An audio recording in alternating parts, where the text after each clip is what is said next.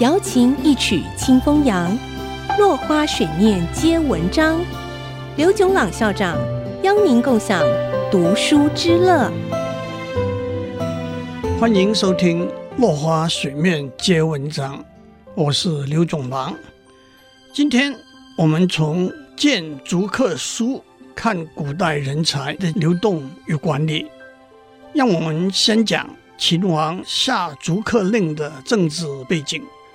春秋末期，列国兼并，剩下来的大国为西方的秦、东方的齐和燕、北方的晋和南方的楚、吴和越。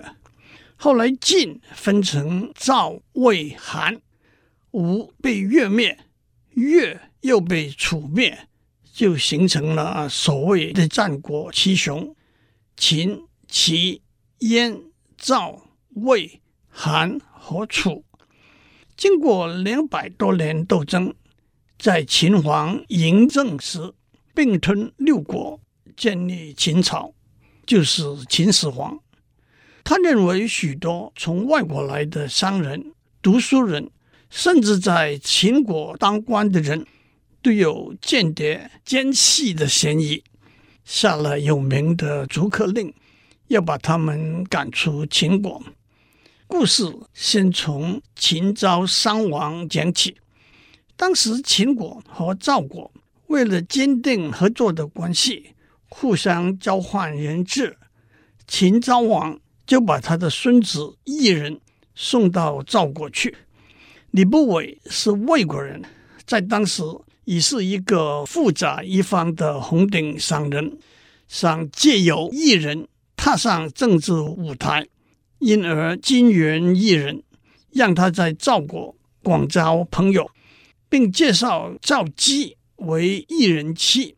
后来赵姬生了嬴政，吕不韦又送了许多奇珍异宝给太子安国君和华阳夫人，让他们收异人为义子，改名子楚。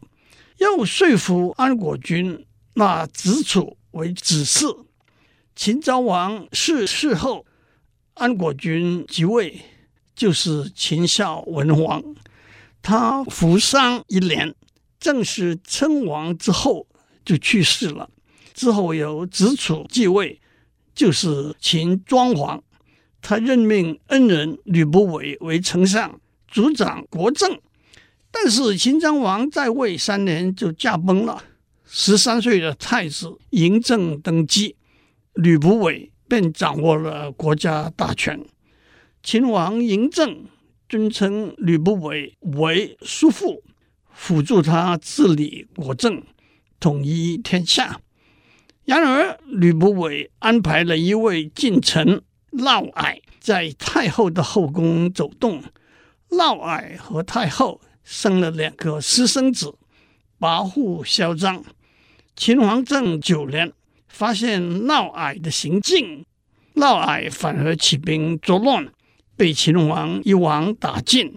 他和太后的两个私生子也被处死，就是所谓的嫪毐之乱。吕不韦于是被免除上国的职务，也流放到巴蜀。再加上善变多智的燕国人蔡泽，是秦昭王时的开国元老。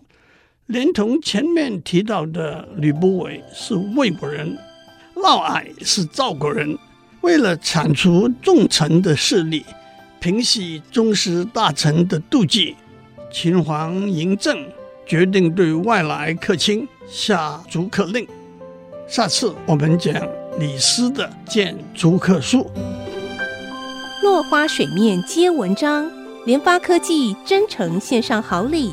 给每一颗跃动的智慧心灵。